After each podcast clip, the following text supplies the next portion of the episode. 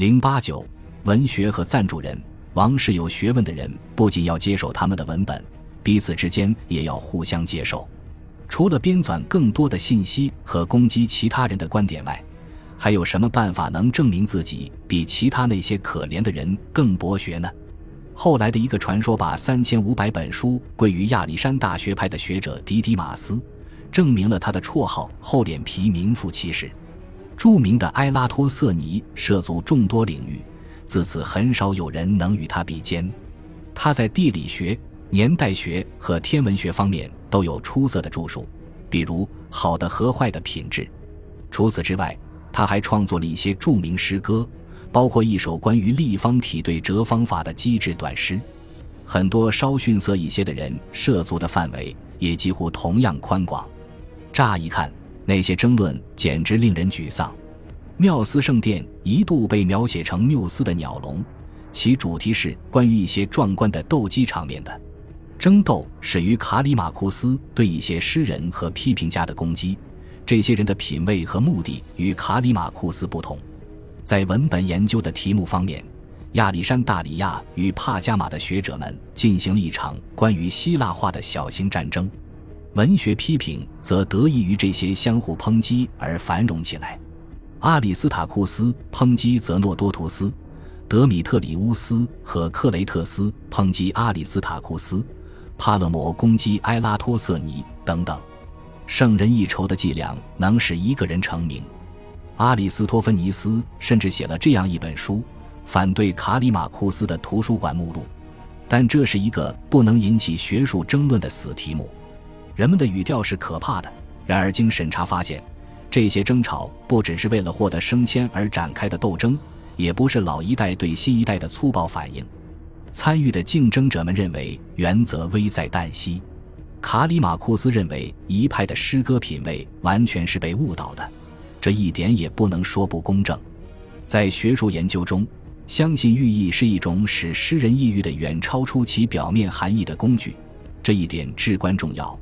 无论一个人是否是敏感的类比推理者，又或是否是不负责任的不拘常规者，而通过与法学家的创新，这种被证明是最糟糕的个人争执已变得臭名昭著。后人认为，两位亚历山大里亚的诗人卡里马库斯和阿波罗尼乌斯之间的争论最为激烈，可能是因为卡里马库斯的好斗尽人皆知，并且在后代那些对他们已有成见的学者眼中，作为导师和想象中的学生，两人也似乎不可避免的会成为敌人。现代学者同样扭曲了传说，认为卡里马库斯辱骂了自己的学生。因为学生使用了他的资料，却没有向他致谢，这是对学者的有趣评价，但不是对诗人的评价。因为诗人很乐意被人模仿。这一争执缺乏任何可靠的证据。在这种勤勉和竞争的氛围下，我们能在哪里找到那些好的、可读的诗歌呢？在已知的极少的散文里，隐隐地显露出新的形式和新的重点。但他们与王室赞助人没有什么直接的联系。传记的早期形式在这与众不同的时代繁荣发展，培养出人们对过去的那些伟人的兴趣。然而，它是虚弱无力的，常常由于缺少社会核心理背景意识，变得呆板且流于八卦风格。传奇的种子此时也被大量孵化出来。亚历山大传奇是其中最好的一部。出现在伟人辞世后的十几年里，与大众小说相应的是一种大众说教的新形式。作为咒骂放在散文里，被归到吟游诗人比翁名下。学者埃拉托瑟尼抨击他是一个穿着妓女花衣的骗子，而我们对此了解的太少，以致无法判定。不过，在与他相近时代的梅尼普斯发明的散文与诗歌的讽刺混合体中，存在一些原创性内容。这些作品取消了哲学家们和他们的双重标准，并在后来赢得了罗马讽刺作家的兴趣。最好的例子可能来自那个富有同情心的人物泰蒙，他只有一只眼睛，却因为美德、因为对花园的爱、回避学生的技巧，以及对被狗和仆人打扰的深恶痛绝而为人所怀念。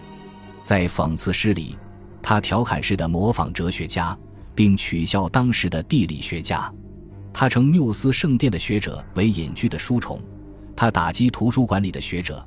他说：“最好的荷马史诗是在诗歌被改得面目全非之前的老文本。”泰蒙早年是以舞蹈为生的，对此人多一些了解不无裨益。不太引人注意的还有，在亚历山大辞世后的十多年里，以嘲笑言论对具体的两难推理和法律决定进行的学术辩论扩大了。新喜剧与他们的精神有共同之处。我们首次听说这一切发生在新喜剧的早期阶段，我们也知道了韵律的和夸大其词的修辞风格及亚洲风格。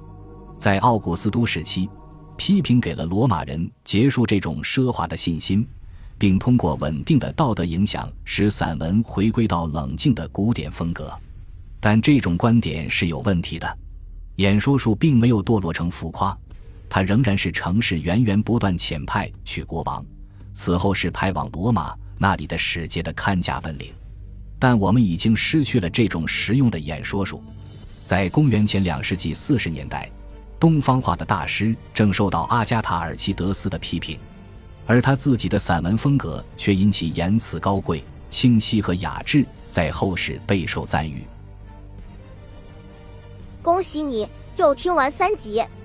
欢迎点赞、留言、关注主播，主页有更多精彩内容。